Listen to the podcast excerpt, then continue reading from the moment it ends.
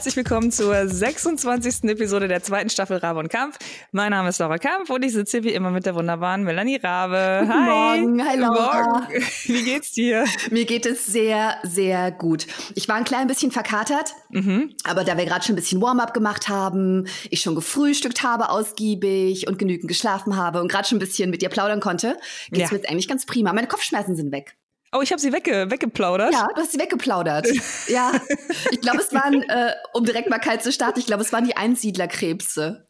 Ja. Du hast mir okay. gerade etwas über Einsiedlerkrebs erzählt. Sollen wir direkt damit starten? Ja, unbedingt. Das hat mir gute Laune gemacht. Ich weiß nicht mehr, wie wir drauf kamen, aber es ist die weltbeste Nature-Geschichte. Ich weiß auch überhaupt nicht mehr, wie wir drauf gekommen ist sind. Auch aber egal. ist das jetzt irgendwie viereinhalb Minuten her, dass ich dir das erzählt habe. Ne? äh, ich weiß auch gar nicht mehr, wo ich das gesehen habe, aber ich fand es so cool. Also Einsiedlerkrebse sind ja diese Krebse, die in Muscheln wohnen. Ne? Ja. Und wenn die Muschel, und die wachsen auch, und die Muscheln können auch kaputt gehen. Also es kommt relativ häufig im Leben eines Einsiedlerkrebses vor, dass er umziehen muss oder sie. Und ähm, dann müssen sie sich halt eine größere Muschel suchen.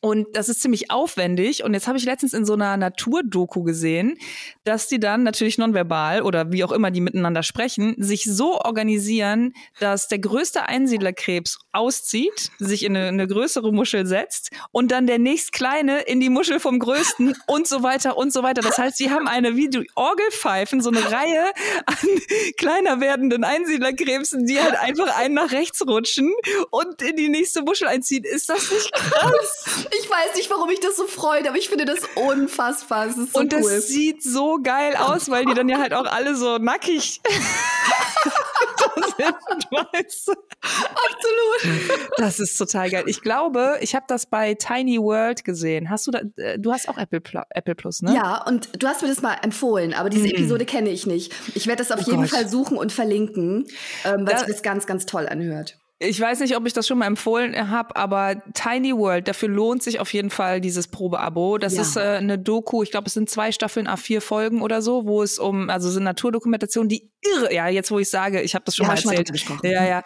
irre geil gemacht, auf jeden Fall gucken. Richtig, richtig geil. Und da habe ich das auch mit den Einsiedlerkrebsen her, glaube ich. So gut. Ach Gott, ist das süß. Ja, auch ja. eh so Nature-Kram. Ich habe gestern, ähm, ich höre manchmal morgens ähm, diesen äh, Was jetzt Podcast von, mhm. von Zeit Online, mhm. wo halt einfach irgendwie so Tagesgeschehen ein bisschen besprochen wird und man so einen guten Start in den Tag bekommt, einen guten informierten Start in den Tag. Und die haben halt auch manchmal so random Facts und äh, ich glaube, gestern oder vorgestern hat die Moderatorin erzählt, ähm, Tauben haben ja nicht den besten Ruf, aber es gibt ähm, ganz, ganz viele unterschiedliche Arten. Und es gibt diese eine spezifische Taube, die seit, weiß ich nicht, Jahrzehnten, Jahrhunderten nicht mehr gesehen wurde. Mhm. Ähm, und es gibt ein total süßes YouTube-Video, wovon sie dann den Sound eingespielt hat, wo Forschende ähm, diese Taube entdecken und ausflippen darüber, dass sie diese Taube gefunden haben. Und es ist wirklich die, die Audiofassung von, die krasseste Audiofassung von purer reiner Freude es ist so schön, dass ich das auch auf jeden Fall verlinken muss. Daran muss ich gerade irgendwie denken, weil wir uns so über die Einsiedlerkrebse gefreut haben. Ja. Diese Leute durchdrehen, weil sie diese We did it! Oh mein Gott, we did it! Und sie weinen halt und lachen, weil sie diese Taube gefunden haben. Verständlicherweise ist natürlich ja. super cool. Aber sie drehen halt so durch. Und, okay, ähm, meanwhile war die Taube die ganze Zeit irgendwie in so einem McDrive und hat da Pommes gefressen. So, hä? Ich war die ganze Zeit hier. Ich war halt nur mal einmal zehn Jahre nicht in der Natur, weil es hier einfacher ist, Essen zu finden. 100 Prozent, ja. Übrigens, da fällt mir auf, dass es ja eigentlich auch komisch ist, dass man zu Tauben Ratten der Lüfte sagt, ne? Ja. Aber zu Ratten nicht äh, andersrum, weißt du? Tauben der, Tauben Erde. der Erde. Tauben der Erde. Oder halt auch mit ähm, Erdäpfeln. Du sagst auch nicht, wo ist das andersrum? Himmel, Himmelskartoffeln.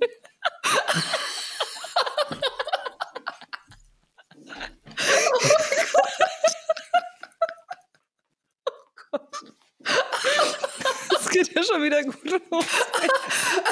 Das, oh mein Gott, wir sind immer schon so, ähm, so lachfläschig unterwegs, wenn wir, bevor wir anfangen, schon so lange reden, weil ja, wir ja. auf so einem Pegel. Ja, ja. Und dann, dann sind schon die Höflichkeiten abgegrast. Also oh mein Gott. Ich werde mir auf jeden Fall Himmelskartoffel jetzt angewöhnen. Die Kartoffel der Lüfte.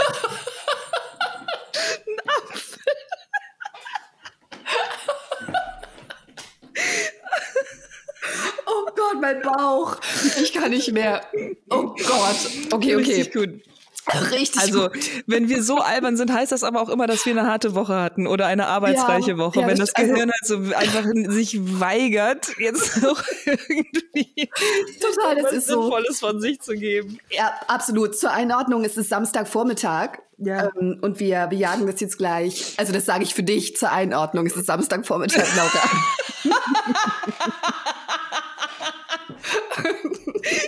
Ja, danke. Und, ähm, und wir werden das ja gleich direkt hochjagen. Und, äh, und du hattest, glaube ich, tatsächlich eine, eine harte Woche. Deswegen Ja. bist du so. Ich hatte überhaupt keine harte Woche. Ich habe einfach Restalkohol, deswegen bin ich so. Okay, das ergänzt sich ganz gut. Absolut. Ja, meine Woche war eigentlich gar nicht so hart, äh, außer der Tag gestern. Da habe ich nämlich ähm, so eine Plattform an meinen, an meinen Camper gebaut, dass ich ein Fahrrad mitnehmen kann. Und das ist aber halt so eine, also man kann auch ein Motorrad drauf tun. Deswegen ist die halt so ein bisschen Heavy Duty und kann nicht einfach an die Anhängerkupplung angeschlossen werden. Ich fasse mich auch kurz, ich verspreche es. Ich will nur sagen, ich habe eine neue Wertschätzung für Leute, die sich hauptberuflich oder auch als Hobby mit Anhängerkupplungen und so Fahrradplattformen auseinandersetzen. Uh. Man muss mental richtig feste im Sattel sitzen, um so ein Projekt Oh anzunehmen. mein Gott. Das kann einen, glaube ich, wirklich irre machen. Und ich war gestern kurz davor, durchzudrehen und zu sagen, okay, dann kann ich dieses Auto jetzt halt nicht mehr fahren. Oder wahlweise so eine Alu-Plattform von 70 Kilo äh, funkend hinter mir herzuschleifen. der Fahrt, weil ich es einfach nicht dran kriege. Was auch eine Ansage wäre. Ähm, also Shoutout an alle Menschen, die sich mit sowas beschäftigen. Ich, ich finde es krass, wie man so klar im Kopf sein kann und so eine Geduld haben kann und so ruhig und ausgeglichen.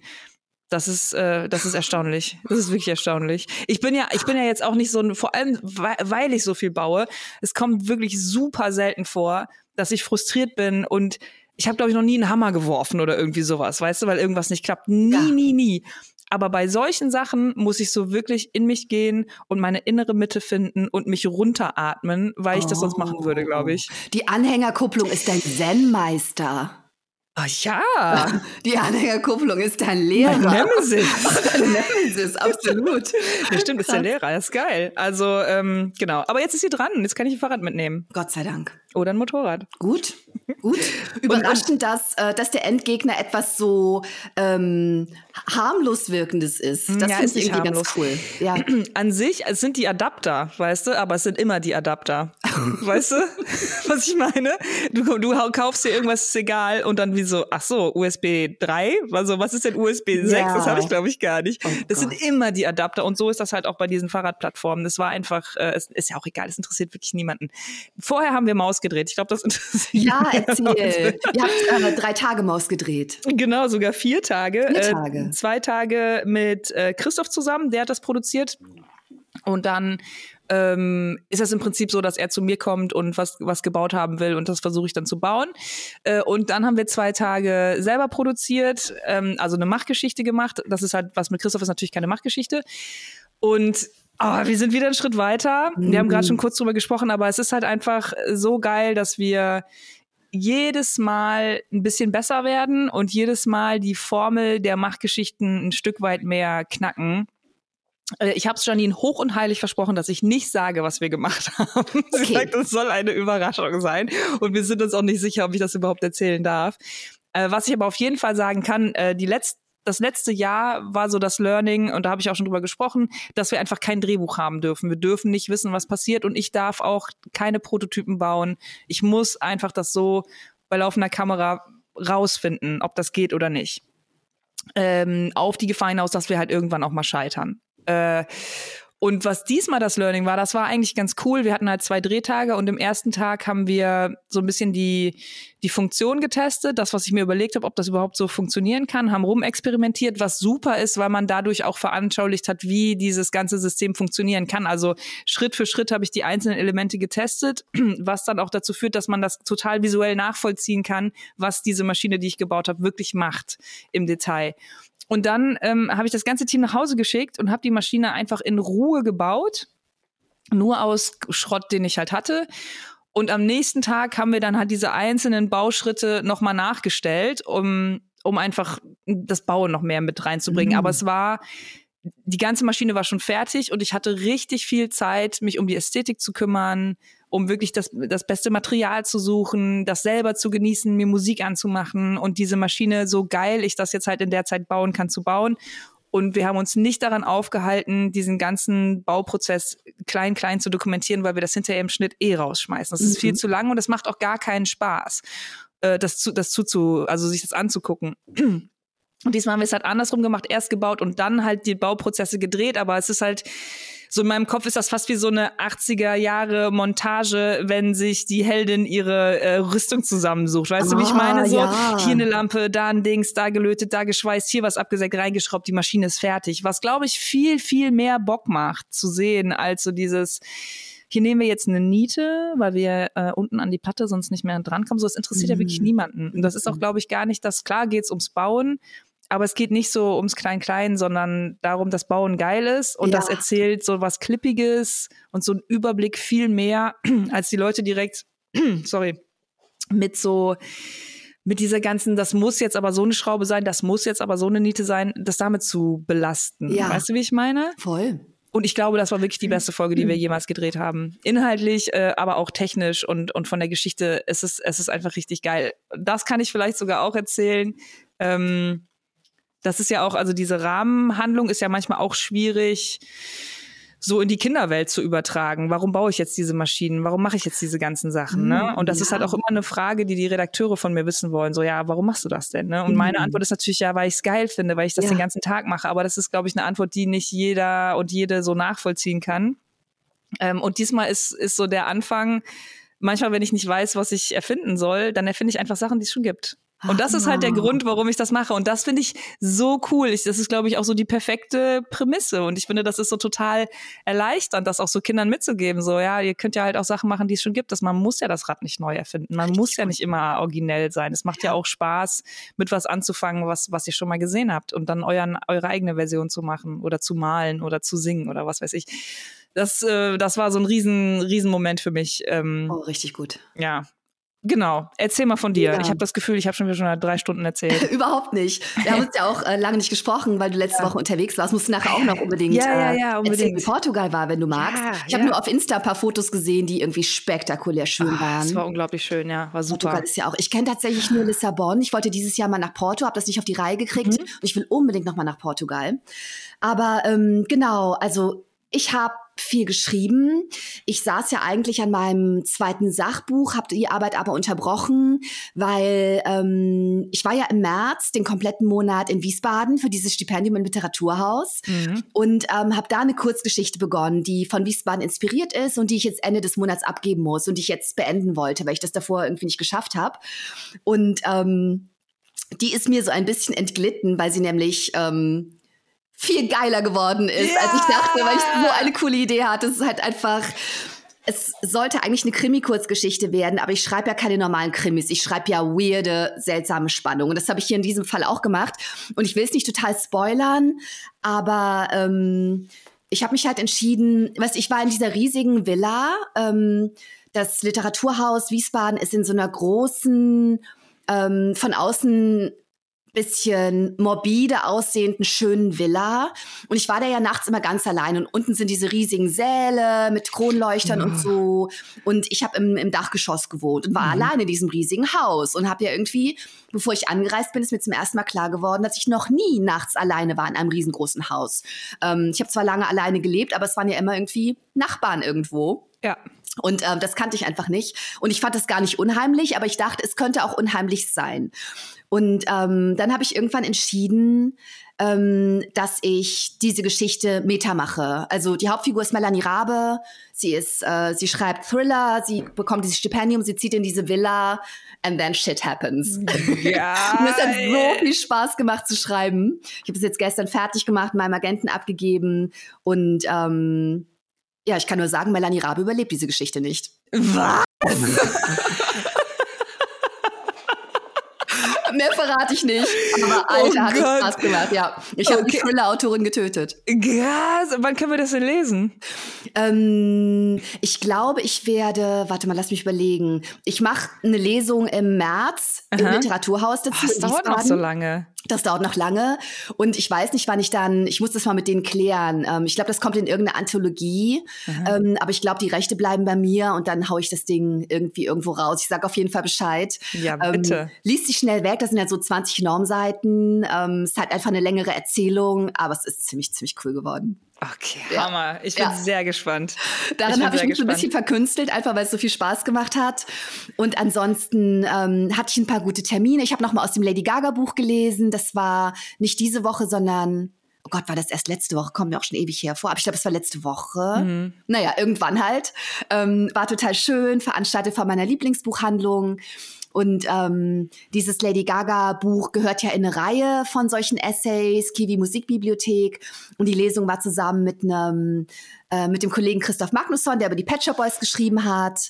Und ähm, es war einfach so ein schöner, funkelnder, popkultureller Abend. War auch schön, nochmal aus einem älteren Text zu lesen, mhm. weil irgendwie ähm, Bands oder so können ja sich immer überlegen, ob sie mal was Altes spielen oder nur die neuen Hits oder das irgendwie mischen. Und ich lese ja immer nur aus den neuesten Texten und es war irgendwie ganz nett, da nochmal draus zu lesen, weil das ja mitten in die Pandemie reinkam. Ich ähm, glaube ich gar keine, doch, ich hatte eine Präsenzveranstaltung dazu, aber mehr halt nicht. Mhm. Und und ähm, das war irgendwie schön, zu diesem Text nochmal zurückzukehren.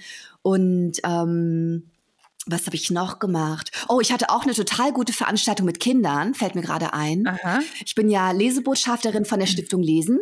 Die Stiftung Lesen ist dazu da, ähm, die Leseförderung in Deutschland voranzubringen, ähm, was vielleicht, wenn man äh, wenig darüber weiß, ein bisschen unnötig klingt, aber es ist ja total krass, dass immer und immer mehr Kinder ähm, und auch Erwachsene, for that matter, nicht gut äh, oder gar nicht lesen können, was krass ist. Ich, ich fühle mich angesprochen. Oh. Und, ähm, und zum bundesweiten Vorlesetag, der immer im, äh, im November ist und jetzt am 18. war, schickt mich halt die Stiftung Lesen immer an irgendeinen Ort und ich lese davor. Und oft sind das irgendwie Kita-Kinder oder kleine Kinder, die noch nicht lesen können. Mhm. Aber diesmal haben sie mich nach Mainz geschickt, wo die Stiftung Lesen auch sitzt, in die Staatskanzlei, also den Sitz der Ministerpräsidentin. Und ich habe da in der fünften Klasse vorgelesen. Und die sind ja schon groß und können selber lesen. Und diese Kinder waren sowas von cool. Das war absolut krass. Ja? Wir saßen in diesem fancy Raum und ich habe den so ein bisschen vorgelesen. Und ähm, der Vorlesetag hat jedes Jahr ein Motto. Diesmal war das Motto gemeinsam einzigartig. Und es ging so ne um, um ganz, ganz, ganz, ganz viele Themen irgendwie, dass wir alle gut sind mit all unseren Eigenheiten. Auch so ein leicht politisches Thema. Ähm, ich habe ein super cooles Buch gefunden, ähm, in dem es darum geht. Es ist mir von der Stiftung Lesen empfohlen worden, aber ich habe es dann letztlich ausgesucht, in dem es darum geht, dass ähm, das ist ein E-Mail-Roman zwischen zwei Mädchen. Eins wohnt in New York und ist so ein bisschen brainy und das andere wohnt in Kalifornien und ist so ein Surfer-Girl und sie sind, mhm. glaube ich, beide so elf oder zwölf oder so. Mhm. Und die eine hat festgestellt, dass ihr Vater angefangen hat, heimlich den Vater der anderen zu daten. Und die beiden wollen das unterbinden, weil sie wollen keine Familie werden, sie wollen, dass ihre Leben so bleiben, wie sie sind. Mhm. Und ähm, haben sie keinen Bock drauf und versuchen das zu sabotieren und lernen sich darüber kennen. Und es ist halt mhm. halt ein E-Mail-Roman. Ja. Und das Schöne an diesem Buch ist, nicht nur, dass es toll geschrieben ist und lustig ist und interessant und unterhaltsam und spannend, sondern auch, dass es in diesem ganzen Buch überhaupt keine Rolle spielt, dass es zwei Väter sind. Und deswegen, ne, und, und nicht irgendwie ein Hetero-Pärchen, mhm. das sich findet. Mhm. Und deswegen passt es so gut zu diesem Motto, gemeinsam einzigartig. Ich werde das Buch mhm. auf jeden mhm. Fall verlinken in den Show Notes, weil es ein super Vorlesebuch ist für super. dieses Alter oder, oder generell ein Buch für dieses Alter.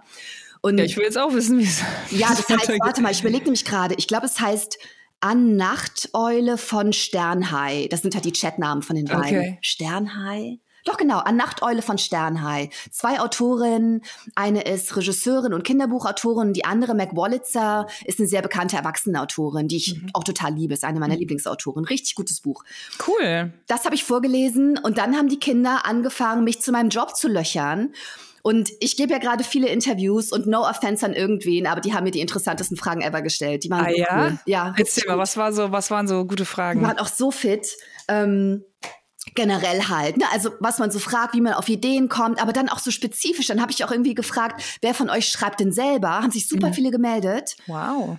Und ähm, dann, wo schreiben Sie? Ähm, wie funktioniert denn das? Und dann habe ich zum Beispiel erzählt, meistens schreibe ich halt in meinem Arbeitszimmer am Schreibtisch, aber manchmal setze ich mich auch in einen Café. Und dann habe ich so halb im Scherz gesagt, ähm, und manchmal, wenn ich dann irgendwie ähm, eine neue Figur brauche, vielleicht so einen kleinen Nebencharakter oder so, dann gucke ich einfach im Raum rum und dann finde ich vielleicht jemanden, der interessant aussieht. Meldet sich ein Junge und sagt, ganz ernst.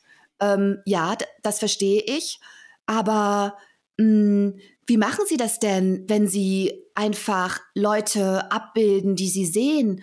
Ähm, ist das denn in Ordnung? Denn da muss man doch eigentlich auch fragen. Ach, ich denke, Quatsch. Du hast vollkommen recht, mein Freund. Das mhm. musste man eigentlich. Ja. Ähm, und dann habe ich erzählt, dass ich also man muss das nicht rechtlich, wenn die Leute nicht kenntlich sind, aber mhm. ich zum mhm. Beispiel mache das nicht, dass ich jetzt einfach irgendwie die Laura in mein Buch schreibe oder irgendwie, mhm. der mir über den Weg läuft. Ich verfremde das halt und mische Dinge, ne? Habe ich Geile dann so Frage. erklärt. Super geile Frage, weil ja gerade so ein großer Literaturtrend ist, nicht gerade, sondern schon lange ähm, Autofiktion, dass Menschen über ihr eigenes Leben schreiben, ähm, wie Annie Ernaux zum Beispiel, die gerade Literaturnobelpreis gewonnen mhm. hat. Ähm, die schreibt über sich oder Karl-Ove Knausgård, sehr berühmter norwegischer Autor, der halt sehr minutiös über sein eigenes Leben geschrieben hat. Über seinen Vater, der gesoffen hat und schrecklich zu seinen Kindern war. Mhm. Und über seine Ex-Frau, die alle möglichen Probleme hatte. Und ähm, viele Leute feiern das total. Ich hatte damit aber immer das Problem, erneut no offense an irgendwen, dass ich das irgendwie fucking unfair finde, Leute abzubilden, die darum nicht gebeten haben, vor ja. allem wenn sie kenntlich sind. Ja. Und dieser Junge hat einfach dieses ganze Problem, dieses ganze literarische Problem, das moralische Problem der Autofiktion in einer Frage erfasst. Und ich dachte, Wahnsinn. ja, verdammt Kind, du hast so recht. Richtig Und geil. das war irgendwie eine schöne Veranstaltung, ähm, weil ähm, A, weil diese Kinder in so einem coolen Alter waren. Ähm, die checken halt wahnsinnig viel, sind total klug und gleichzeitig sind es halt noch Kinder. Mhm. Weil ich dann irgendwie gefragt habe, okay, jetzt, jetzt weiß ich, ähm, dass, ihr, dass viele von euch gerne lesen. Ich weiß jetzt auch, was ihr gerne lest. Wer von euch liest denn gerne vor? Und haben sich mhm. auch viele gemeldet und habe ich gesagt, wem lest ihr so vor? Und dann haben die meisten erzählt, jüngere Geschwister, ne? Und eine sagte dann, ich lese meiner Katze vor oh. und die kuschelt sich da neben mich und meistens ist sie am Kratzbaum, aber manchmal, wenn es ihr gefällt, kommt sie dann neben mich, wo ich so, also, es war so eine schöne Mischung, super schon super süß. schlau, aber halt einfach noch Kinder so, ne? Ja. Und richtig, richtig nett. Und was ich auch schön fand, war, ähm, ich glaube, es ist immer ganz cool, wenn Kinder mal so rauskommen ähm, aus der Schule und aus der Klasse und aus diesem ähm, ritualisierten Unterricht, weil ähm, es waren zwei LehrerInnen dabei, ähm, die Deutschlehrerin, junge, coole Frau und ein junger Lehrer. Und die haben dann erzählt, wir haben, ähm, es gab danach noch so einen Umdruck, da habe ich mit denen gesprochen und die sagten, wir wussten bei den allermeisten dieser Kinder, die ihnen gerade erzählt haben, dass sie schreiben und was sie schreiben, überhaupt nicht, dass sie das machen. Und dieser mhm. eine Junge, der so kluge Fragen gestellt hat, wenn, äh, wenn wir Aufsätze schreiben oder die Geschichten schreiben sollen, gibt er immer ein leeres Blatt ab. Und wir was? wussten nicht, dass der schreibt. Und jetzt Krass. können wir da mal hingucken. Und die sind so aufgeblüht. Das war echt so eine tolle Klasse. Das war total schön irgendwie. Mega. Ja. Ach, das hört sich toll an. Und das war irgendwie auch so ein Alter, zu dem ich wenig Kontakt habe, weil die Kinder meiner Freundin und Freunde sind noch jünger. Mm. Weißt du so? Mm, und äh, mm. ganz spannend. Also ja, das, ist, glaube ich, ein geiles Alter, so zwischen Kind geil. und schon so erwachsen werden. Ähm, ich finde Kinder eh halt so irre lustig, wenn die Fragen stellen. Habe ich ihm erzählt, dass mich mein Kind gefragt hat, warum ich am Buffet so viel gegessen habe?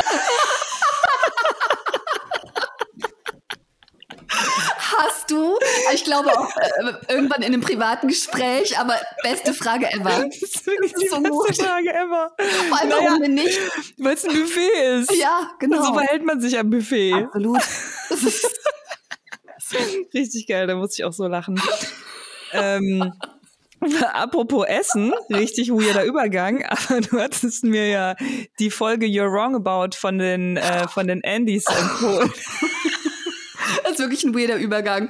Aber es ist gut, dass wir zu Essen kommen, weil ich dir nachher noch einen Film äh, empfehlen möchte, der mit Essen zu tun hat. Aber okay. na, wie fandest du die Episode? Sehr, sehr gut. Ich musste also, weinen am Schluss. Ja, ja, es war, also oh. ich wusste das alles nicht und das ist ja wirklich auch das äh, Prinzip von diesem Podcast, You're Wrong About, ja. wo die einfach, ich glaube, ursprünglich hat das mit der Satanic Panic angefangen ähm, wo einfach damit aufgeräumt wird mit diesen ganzen, was man darüber denkt, dass es wirklich in den 80ern Satanisten gab, die halt ja. halt irgendwelche Kinder entführt und gefressen haben, dass das halt alles ähm, so ein Hirngespinst ist. Und da wird dann halt in jeder Folge werden halt so Themen, wo man halt so, wo die Öffentlichkeit eine Meinung zu hat, aber eigentlich gar nicht genug weiß, um sich eine Meinung zu bilden. Und da geht es halt eben um diesen Flugzeugabsturz äh, von der Rugby-Mannschaft. Das wurde auch verfilmt. Äh, Überleben heißt der, glaube ich. Ne? Ah, ne? wusste ich nicht. Das ist mir entgangen. Doch, mit, ich meine sogar mit Ethan Hawke und so. Ach krass. Nee, ich kenne den Film. Ich habe den früher gesehen. Ah, okay. Äh, das ist, glaube ich, aus den frühen 90ern eine Verfilmung und das war so ein Film, also da war ich dann ja, keine Ahnung, viel zu jung auf jeden Fall, um den zu gucken und das war so, boah, hast du den gesehen? Da haben die Menschen gegessen und oh so. Das war voll der krasse Film. Ähm, aber genau das ist passiert. Die sind halt äh, im Flugzeug abgestürzt. Äh, und das ist, glaube ich, das, was man weiß, dass halt da äh, Menschen gegessen wurden. Aber ja. wie genau die da ums Überleben gekämpft haben, wie klug die waren, ja. was für ein Scheiß Pech die auch einfach hatten. Total. Ich will da jetzt nicht spoilern. Ich glaube, äh, die Episode lohnt sich sehr, sich das, äh, wie heißt sie denn? Ähm, also auf jeden Fall You're Wrong About. Ich kann mal eben in meine. Ich werde sie auf jeden Fall verlinken. Ich habe es mir ja. gerade aufgeschrieben. Was Gut. ich so krass fand an dieser Episode ist, und, ähm, und die beiden Moderatorinnen, die darüber sprechen, ordnen das auch so wunderbar ein und erzählen das so toll. Ähm, wenn man nichts über diese Geschichte weiß, nur diese Headline, die sind da abgestürzt und dann haben sie angefangen, die, die, ähm, die verstorben waren, aufzuessen, ist das einfach so ekelhaft und man denkt, es ist eine Geschichte darüber, über das Schlechte im Menschen. Mhm. Aber wenn man genau hinguckt, ähm, wie die miteinander umgegangen sind, wie die mit diesen Themen umgegangen sind, ähm, wie äh, nicht nur wie resilient, sondern auch wie loyal die waren, ähm, ist es eine Geschichte darüber, über das Gute im Menschen tatsächlich. Mhm. Was bizarr klingt, wenn man den Podcast nicht gehört hat und die Geschichte nicht kennt.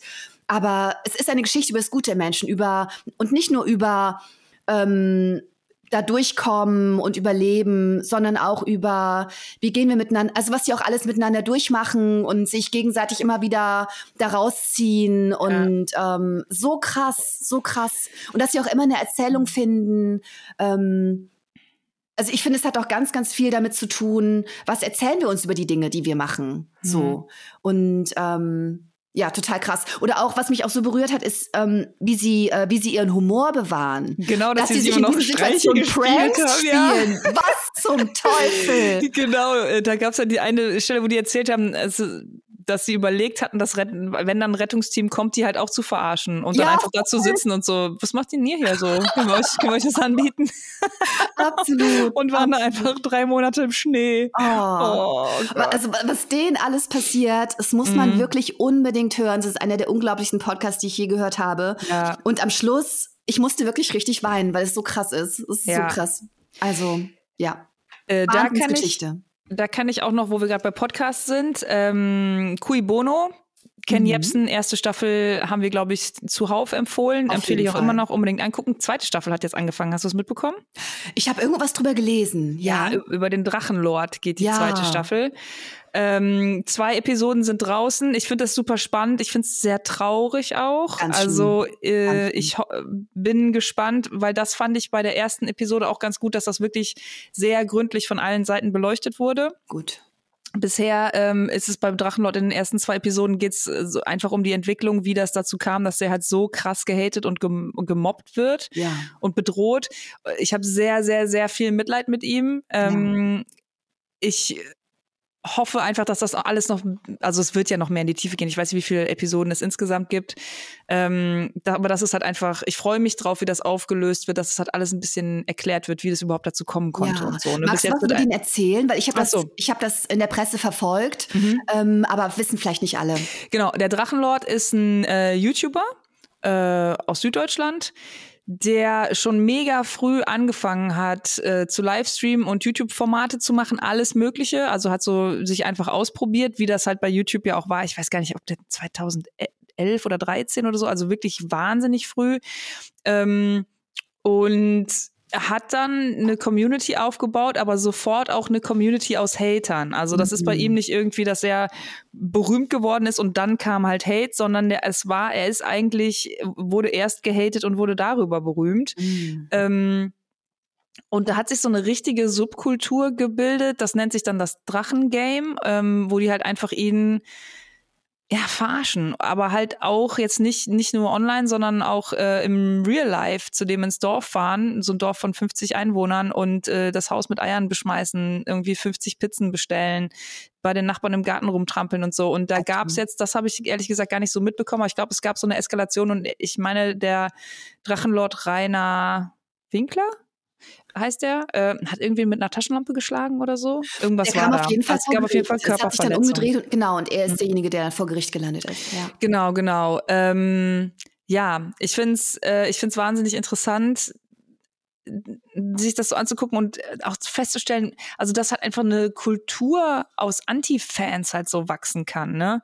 Ja. Dass das das ist, was die Leute so feiern. Ich, äh, mir ist das unbegreiflich. Also ich äh, höre mir das sehr gerne an, weil ich es besser verstehen will. Mhm. Ich kann es aber wirklich nicht verstehen, wie man so viel Energie in, äh, in Hass einer anderen Person gegenüberstecken kann, ja, weißt du? Ja. Das ist schon, das ist schon gruselig. Ist äh, ich freue mich auf jeden Fall, dass die das aufarbeiten, weil ich äh, durch die erste Folge oder die erste Staffel mit Ken Jebsen denen da einfach vertraue, dass das Absolut. eine objektive, gut recherchierte und journalistisch saubere Arbeit ist da bin ich dann mal gespannt, wie es weitergeht. Kann ich auf jeden Fall empfehlen, aber es ist auf jeden Fall traurig. Ne? Muss man, das ist jetzt nichts, was man so zum Einschlafen hört. Ja, ja. Ich habe nur gelesen, ähm, dass sie es machen. Ich habe nichts, also ich habe es noch gar nicht gehört und ähm, ich habe total damit gehadert, ob ich es hören soll. Ich dachte, ich warte erst mal, bis alle Episoden da sind eh. Mhm. Und dann, ähm, ich habe das halt in der Presse verfolgt, als es diesen Prozess gab. Ich hatte davor übrigens nichts davon gehört. Ich habe das dadurch erst mitbekommen, weil ich halt in diesem Game irgendwie gar nicht drin bin. Mhm. Ähm, und das hat mich das ist eine von den Geschichten gewesen,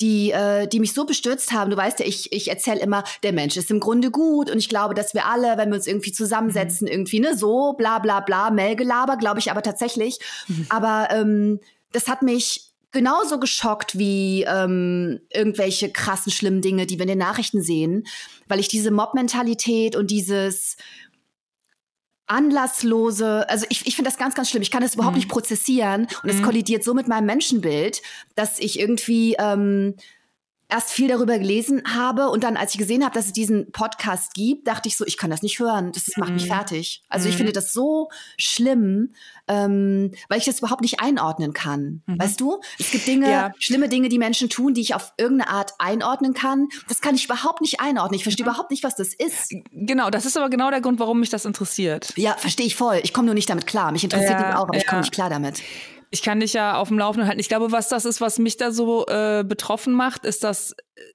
also auf den ersten Blick, ich bin da auch nicht drin. Ne? Ich habe jetzt auch noch nie ein ja. Video von dem gesehen. Ich kenne mich da nur mit aus. Ich kenne nur das, was man, was man so hört. Äh, ja. Äh, deswegen finde ich es aber auch interessant, weil ich mir, weil ich selber gar nicht sicher bin, ob ich da eine gute Meinung zu habe. Ne? Mhm. Ähm, was ich daran so bedrückend finde, ist die Tatsache, dass das ja offensichtlich ein Typ ist, der ein bisschen anders ist. Ja, genau. Der halt so sein Ding macht. Ja. Und das, diese Beschreibung trifft halt auf mich auch zu, ja, weißt du? Likewise. Und dann ähm, denkt man so, wie, wie kann das sein, dass jemand, der sich jetzt für Drachen interessiert und Headbang und Metal Music und äh, Brote schmieren, gehatet wird, während jemand anders, äh, der oder die sich für, keine Ahnung, aufräumen, ähm, Fenster putzen, was weiß ich, voll gefeiert wird. Ja. Ne? Oder wie ich so Schrott sammeln und da irgendwie draus, was draus bauen, dass das eine Karriere sein kann. Äh, aber wenn es irgendwie ein, ein anderes Themenfeld ist oder es anders dokumentiert wird oder anders präsentiert, dass das dann halt das genaue Gegenteil davon werden kann. Das ist halt wirklich ähm, ja, erschreckend. Aber genau, ich bin sehr gespannt, wie diese, wie diese Folgen weiterlaufen. Ja, ah, ich glaube, ich muss das auch hören. Ja, Ich höre es einfach und dann sage ich dir. Wie, ja, das ist gut. Ich glaube, es ist aber eh cool, das am Stück zu hören. Äh, ja. das fand ich bei Ken Jebsen auch, bei der ersten Staffel. Äh, ich habe die dann halt so jede Woche gehört und dann habe ich hinterher nochmal alles am Stück gehört und das ist auf jeden Fall nochmal eine andere, ein anderes Erlebnis, weil diese ja. ganzen Einzelheiten, die ganzen Details, das ist schon gut, wenn man das so um, auf dem Schirm hat. Ja, total. Ähm, und da ich eh immer noch was nebenbei mache beim Podcast, Podcast hören, ist das so ein, so ein Ding, was ich mir wahrscheinlich ein paar Mal anhöre, um auch alles mitbekommen zu haben. Ja, ja, mhm. es ist, ja, es ist schön, wenn man, ähm, wenn man alles hintereinander weghören kann. Ja. Ähm, hörst du eigentlich gerne, doch, da haben wir auch schon mal drüber gesprochen, du hörst auch hin und wieder gerne, je nachdem, wer, wer zu Gast ist, den Alles gesagt Podcast, oder? Ich habe tatsächlich noch nicht gehört. Du hast darüber gesprochen ah. und mir sehr empfohlen. Ich muss das, ich schreibe mir jetzt nochmal auf. Es hängt halt immer ja vom Gast oder von der Gästin ab. Mhm. Ähm, aber äh, ich finde das Konzept so interessant.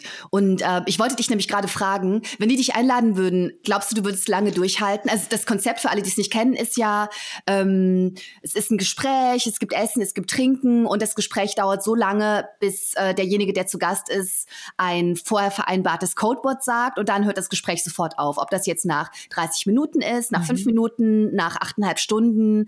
Und ist es tatsächlich immer unterschiedlich oder haben die sich so eingegroovt auf zweieinhalb Stunden? Die letzten so? Episoden haben sich alle eingegroovt auf fünfeinhalb Stunden, was wow. ja nicht ohne ist. Mhm. Und ähm, es gibt auch ganz lange Episoden. Ich glaube, die kürzeste, ähm, die ist ganz kurz, die ist mit Ulrich Wickert, der versehentlich sein Codewort sagt. Nein. Im, im Satz ist natürlich irgendwie angeraten, ein Codewort zu nehmen, das äh, man nicht permanent irgendwie droppt. Mhm. Ähm, und ich wollte dich fragen, würdest würdest du hingehen? Mhm. B, was glaubst du, wie lange deine Sendung wäre? Und C, was wäre dein, dein Codewort? Okay, we mit wem sind die Interviews? Wer macht das? Ist das die gleiche Person? Oder ist das so ein Monolog? Das sind, nee. das sind zwei Typen. Zwei Typen? Ähm, von, von der Zeit. Ähm, Christoph Arment und wie mhm. heißt der andere? Halt zwei Journalisten, beide super mhm. nett. Und die informieren sich schon so ein bisschen über das, was man die macht? Die sind oder richtig deep im Thema. Okay. Die sind sehr, sehr gut vorbereitet und, ähm, und führen ganz nette, größtenteils unkonfrontative Gespräche. Okay. Ähm, dann würde ich das machen. Und ich glaube, es würde bestimmt schon so vier Stunden gehen, ja. würde ich jetzt schätzen. Und mein Codewort wäre Oklahoma, weil das würde ich ah, auf gut. jeden Fall niemals mit irgendwas sagen. Ja, das ist schlau. Ja. Ich müsste auch irgendwas, weil mein Hirn sehr erratisch ist ähm, mhm. und ich mir da überhaupt nicht traue, müsste ich auch was ganz Langes, was Kompliziertes auszusprechen nehmen. Ja, und ein ja. Wort, das ich hasse.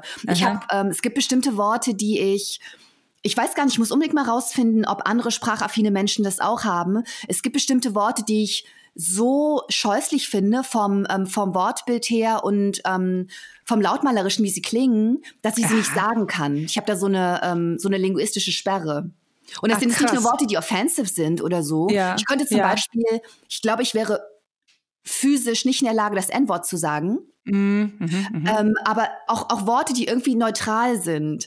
Ähm, bestimmte, also ich, ich kann jetzt das Wort nicht sagen, aber ich habe zum Beispiel gerade ein sehr langes Wort im Kopf. Das würde ich, glaube ich, auswählen, weil es mich richtig Überwindung kosten würde, dieses Wort zu sagen. Kennst du das? das aber wissen. Ich kann es nicht sagen. Kannst du es mir schreiben und ich sag's? Ja, ja, ich kann es. Okay. Das ich kenne das. Ein super ähm, spezifisches Wort, das mir nichts bedeutet, aber das ich nicht sagen kann. Ich kenne das ähm, mit einem Wort, was ich nicht schreiben kann. Gucken kann ich nicht schreiben, weil ich finde, ah, das ist eine absolute ja, Unverfrorenheit, dass das so geschrieben wird. Versteh das geht nicht. Ich schreibe dann immer schauen. Ich kann, kann das ich nicht. Ja, es ist, äh, es ist ein Festival der Unästhetik, dass es so geschrieben wird, wie es geschrieben wird. Ey, absolut. Oh Gott, was ist das? das ist irgendwie ich muss in deine Vorlese. Hä, was ist denn das? Ich weiß überhaupt nicht, was das ist. Das ist irgendeine komische Therapieform und ich finde dieses Wort so abstoßend. Kraniosakraltherapie. Ja. Ist das nicht so ein Gelenk? Kraniosakralgelenk oder sowas? Ist ein Teilgebiet der Osteopathie und umfasst die Einheit von Kranium, Schädel, Sacrum, Kreuzbein mit dem Hirn und Rückenmark, einschließlich der umgebenden Hirn- und Rückenmarksflüssigkeit. Das habe ich gerade nachgelesen. Okay. das ist so ein ekelhaftes Wort. Ja, total. Ist es nicht widerlich? Ich kann ja. das nicht sagen. Und bei dem Wort ist mir also zum ersten Mal aufgefallen. Es gibt noch andere Worte, die ich nicht Vielleicht bin ich einfach wahnsinnig oder habe eine Psychose, aber es gibt mhm. bestimmte Worte, die ich nicht über die Lippen bringe. Es ist kein Scheiß, ich kann es nicht sagen. Sind das denn, hast du auch ein Wort, wo du sagst so, ach Mann, ich wünschte, ich könnte sagen, weil das steht mir, da stehe ich mir wirklich selbst im Weg? Also wo du so drunter leidest, dass du dieses Wort nicht sagen Überhaupt kannst, nicht. weil das Nein. ist ja wirklich Kraniosakraltherapie. Ja, nee, ich, äh, ich kann alles umschreiben. Das sind auch nicht viele, das sind vielleicht so vier, fünf Worte, Aha. aber ist ein merkwürdiges Phänomen. Also wenn das noch das jemand hat, schreibt mir mal, weil ich weiß nicht, ja. ob ich die Einzige bin. ich möchte Ach, nicht die Einzige sein. Ich glaube nicht, dass du die Einzige bist. Ähm, Glaube ich eigentlich auch nicht. Aber was seltsam ist, es sind keine Worte, die für mich traumatisch sind, sondern die mhm. nichts bedeuten, die ich aber so unästhetisch finde oder so eklig. Ja. Es ist wie etwas, ähm, etwas nicht essen können, weil man es so eklig findet, weil man die Konsistenz so widerlich findet. Also ja. es ist die gleiche Überwindung. Aber ich finde es seltsam, weil es ist ja nur ein Wort. Ich könnte es ja einfach sagen, es bedeutet ja nichts. Mhm. Aber es ist für mich wie, überwinde dich, etwas ganz, ganz Widerliches zu essen, von dem dir schon mal sehr, sehr schlecht geworden ist. So ist das für ja. mich. Boah, diese eklige. Also ich glaube wirklich, ich könnte alles essen. Ja. Vor allem, weil ich ja auch so, gerade habe ich auch wieder so eine ähm, Alaska-Dokumentationsphase, wo ich mir eine Folge nach der anderen von irgendwelchen Leuten, die in Alaska wohnen und so Fallen aufstellen und oh. von den oh. äh, so Trapper halt, ne? Und ja. Eisangeln und sich dann halt irgendwelche Handschuhe aus dem Eichhörnchen nähen. und dann gerade in solchen Phasen denke ich immer, ich könnte wirklich absolut alles essen. Was ich absolut niemals wieder essen werde, ist diese Ad Adouanette-Wurst. Adouanette ah, aus ist, Frankreich. Ja, das ist einfach zusammengerollter Darm, mhm. der angebraten ist und der wie ähm, ein verfaulter Zahn riecht. Oh, yikes. Richtig eklig. Okay, das hört sich ganz fies das an. Das würde ich nie wieder essen. Ansonsten, ja, nee, ich meine, auch so Dschungelcamp-Kram würde ich jetzt auch nicht essen. Mm. Aber von so normalen Sachen, die, die man einfach so isst, glaube ich, esse ich fast alles. Du auch? Ah, nee, du isst kein Fleisch. Ich esse halt alles, was vegetarisch ist. Aber ne? ey, guck Aber mal, dann hast du eigentlich schon fast nichts mehr, was eklig ist, außer Litchis. Ja, aber Litschis mag ich mega gerne. Ah ja? ja? Da hatte ich mal so eine Lebensmittelvergiftung in der Grundschule. Oh, ja, und seitdem. Ja, ja, ja. Das ist dann schwierig, ne? Mhm. Ja. Wobei ich das, glaube ich, mittlerweile auch nochmal probieren würde. Aber das stimmt schon. Eigentlich sind die meisten ekelhaften Sachen sind halt Fleisch. Ja, ja. Ja, ne? so. Also äh, sonst so bei so Obst und Gemüse und so, da gibt's ja eigentlich gar nicht so ekel. Wobei ich habe jetzt gestern so einen Pilz gesehen. Ich glaube auch nicht, dass der zu essen ist. Es war so ein riesengroßer Pilz und da ist so schwarzer Schleim runtergetropft vom ah, Schirm. Ja, ja. Kennst du die? Ähm, nee, aber ähm, das, sind, das sind die einzigen, also ich weiß nicht, ob das, genau, ob das genau die sind, aber ich habe sofort, als du gesagt hast, ähm, so im Pflanzenreich gibt es eigentlich nichts, was, äh, was fies ist, habe ich sofort an Pilze gedacht als die einzige Ausnahme. Mhm. Weil womit ich ein Problem habe, sind, ähm, also ich habe mit Geschmäckern komme ich klar, egal was es ist. Könnte ich ja. alles irgendwie runterwürgen. Ich glaube ich auch, auch, ich könnte alles essen, wenn der Hunger groß genug wäre. Mhm. Also ich glaube, ähm, da könnte ich mich zu allem überwinden. Ähm, aber mein Problem sind eher Konsistenzen. Mhm. Und es mhm. gibt eine Konsistenz, die ich wirklich ekelhaft finde, und das ist alles, was irgendwie schleimig ist. Mhm. Und es gibt ja zum Beispiel so in der chinesischen Küche manche Pilze oder so, ähm, wo das nicht so, nicht so wie Morcheln, wo das einfach so gallertartig ist, sondern richtig mhm. schleimig. Damit habe ich ein mhm. Thema. Okay, das. Und, äh ähm, und dieser Pilz ist dann halt offensichtlich genauso wie das, woran ich gerade gedacht habe. Ja. Not a fan. Aber. Uh, nee, ich gehe da gleich nochmal hin, ich mache mal ein Foto, weil das äh, war wirklich ein komischer Pilz oder ich google das mal.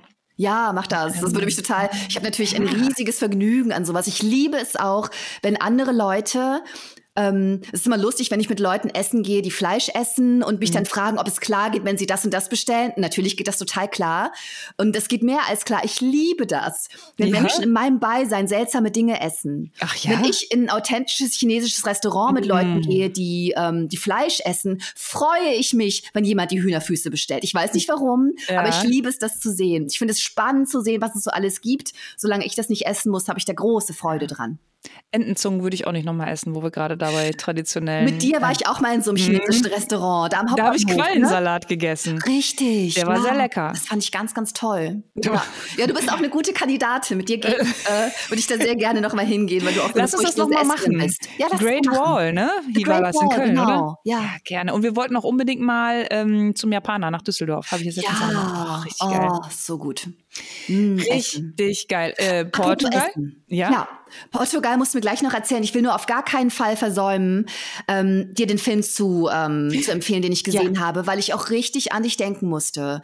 Es erfordert eine Übertragungsleistung zu verstehen, warum. Aber The Menu The Menu ist ein Film mit Ralph Fiennes, der ja eh ein mega, mega guter Schauspieler ist. Mhm. Und ähm, es dreht sich um, es fängt an mit ähm, offenkundig superreichen Leuten, die mit einer kleinen Fähre übersetzen auf eine Insel, wo ein weltberühmtes Sternenrestaurant ist. Hast du den Trailer gesehen? Ich habe den Trailer gesehen. Ich habe auch den Trailer gesehen, dachte, diesen Film muss ich unbedingt gucken. Ja. Ralph Fiennes spielt einen weltberühmten Sternekoch, der auf dieser Insel dieses super fancy minimalistische Restaurant hat, dieses Chef-Tables-artige Drei-Sterne-Restaurant und der da mit absoluter Disziplin und soldatischem Ehrgeiz mit, seinen, äh, mit seiner Crew kocht. Und ähm, da kommen halt diese superreichen Leute hin, irgendwie ein reicher junger Typ, Nicholas Hoult mit seinem Arm Candy, der Hauptdarstellerin aus, ähm, aus The Queen's Gambit, die ja toll oh, ist. Super. Wahnsinn. Und da muss ich ganz kurz, was ich bei der so krass finde, wenn sie lacht, geht einem das Herz auf, weil sie immer so ja. ernst guckt. Das war zumindest ja. bei Queen's Gambit und auch bei The Witch, dass das so, ich kenne das nicht, dass ich mich so sehr freue, wenn jemand lächelt, wie bei ja. ihr. Das ist so krass. Total. Okay, also auf diesem Gesicht findet so viel statt. Einfach. Ja, Die ist wirklich, wirklich toll.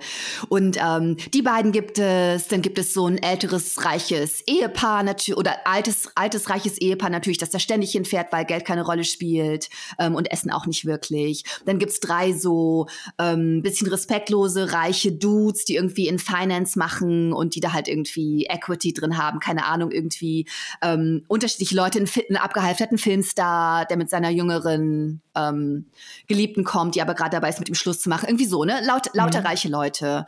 Und ähm, und dann geht's halt los mit dem Appetizer und die, ähm, der Film ist nicht in Akte unterteilt, sondern in Gänge. Alles mhm. ist hochästhetisch, alles sieht wunder wunderschön aus. Und, ähm, und dann merkt man aber relativ schnell, dass, ähm, dass der Chef anfängt, mit den Gästen Mindgames zu spielen. Und das eskaliert dann halt relativ schnell. Und es ist irgendwie eine Satire und ähm, vielleicht ist es auch so ein bisschen ein Thriller und gleitet am Ende so ganz, ganz sanft ab in so ein, so ein Horrorfilm-Szenario. Aber Laura, dieser Film ist so gut. Und er erzählt so viel über, ah, natürlich wieder über Klasse, weil es mhm. gibt, äh, es gibt die, die in der Küche schuften, mhm. ähm, egal auf welchem Level, sei es auf einem hohen Level oder, ach, oh genau, und, äh, und zwei sind auch Kritiker, Food mhm. Critics die mhm. natürlich vernichten können, wenn sie da gerade Lust drauf haben. Mhm. Und äh, es gibt die, die in der Küche schuften und es gibt die, die Geld umherschmeißen, denen es alles auch so ein bisschen, die es vielleicht feiern, aber denen es auch so ein bisschen egal ist. Die, die geben und die, die nehmen, so nennt es der Chef. Okay. Und ähm, und es kommt schon, glaube ich, im Trailer raus, deswegen kann man das erzählen. Ähm, irgendwann merkt, merkt man, er fängt an, Mindgames mit denen zu spielen, die da essen. Ähm, und eigentlich war bei allen bekannt, wer genau es ist, wer da sitzen würde und an welchem Platz und wer diese Leute sind. Werden alle mit Namen begrüßt. Aber der, ähm, der Charakter, der von der äh, The Queen's Gambit Schauspielerin gespielt wird, der Name ich immer vergesse, die ist sozusagen eingesprungen. Der reiche Typ, mit dem sie da ist, wollte eigentlich jemand anders mitbringen, hat dann aber im letzten Moment sie mitgenommen. Und Ralph Fiennes äh, zieht sie irgendwann beiseite und sagt, wer sind sie? Sie gehören hier nicht hin. Sind mhm. sie eine von uns oder sind sie eine von denen? Weil er mhm. merkt, sie ist nicht superreich, sie tut nur so. Mhm. Also so. Mhm. mhm. Und, ähm, und, wow. und oh, das ist so spannend. Und es ist aber auch so krass, weil es auch darüber erzählt, ähm, dass es da diesen super berühmten, super erfolgreichen Künstler gibt, der an der Spitze der Weltklasse angekommen ist und der aber nichts davon mehr genießen kann und halt darüber wahnsinnig geworden ist und jetzt Menschen hasst und den Laden abfackeln möchte. Und es erzählt so viel über Kreativität und Ehrgeiz und Perfektionismus. Eigentlich erzählt der ganze Film, wie es ist, ähm, wenn du vergisst, dass es Perfektion nicht geben kann und dass da Niedergang ist. Und es gibt okay. einen Moment im Film, ich, ich glaube, das verrät nicht zu viel, wo man begreift, wo man, wo einem ganz kurz gezeigt wird, wie dieser Ralph Fiennes Charakter früher war, als er noch Spaß daran hatte. Und da mhm. musste ich so arg weinen und oh, hatte einen richtigen Meltdown in diesem Kino. Weil oh. das so, oh. ich glaube, Leute, die nicht kreativ arbeiten ähm, und sich damit befassen, werden diesen Film ganz anders lesen. Aber für mich war es ein Film über Kreativität. Ich habe mir die wow. Augen ausgeheult. Ey, ich versuche den noch dieses Wochenende zu gucken. Ja, ich bin ja. so gespannt, was du sagst. Mhm. Ähm, ich habe dir jetzt nichts erzählt, was nicht im Trailer vorkäme, aber ja. ich habe Rotz und Wasser geheult. Geil, Homework. Ganz, ganz, ja, für Homework und danach einen Burger essen. Du wirst ähm, am Ende wissen, warum. Ich habe danach einen Burger, also ich habe einen vegetarischen ja. Burger gegessen, ja. aber ich wusste so danach einen Burger. schleimigen Pilz drauf. Ja, ja, einen Burger. Einen heißen, sättigenden. So, Tage. jetzt habe ich richtig Hunger gekriegt und muss mir auf der Stelle was zu essen organisieren. Unbedingt. Erzähl nur noch zwei Sätze zu Portugal und dann wickeln ah, wir ja. das hier ab. Portugal war super geil. Ähm, es, ich finde es einfach total erstaunlich, dass es da so warm noch ist. Also es ist einfach ein oh. komplett anderes Klima. Es ist komplett und es, es war so schön. Ich war eine Freundin, die auch im Tiny House wohnt, was natürlich oh. mega geil ist und gerade voll mein Thema. Schön. Ähm, super gegessen, viel ausgeruht, Musik gehört, äh, perfekter Urlaub, aber ich bin gerade drauf gekommen wegen ähm, Fisch. Essen, mm. waren da in, in so einem Restaurant. Es hat auch gerade schon viel zu, ne? Also die Touri-Saison ist ja einfach absolut vorbei. Eh schön. Eh schön.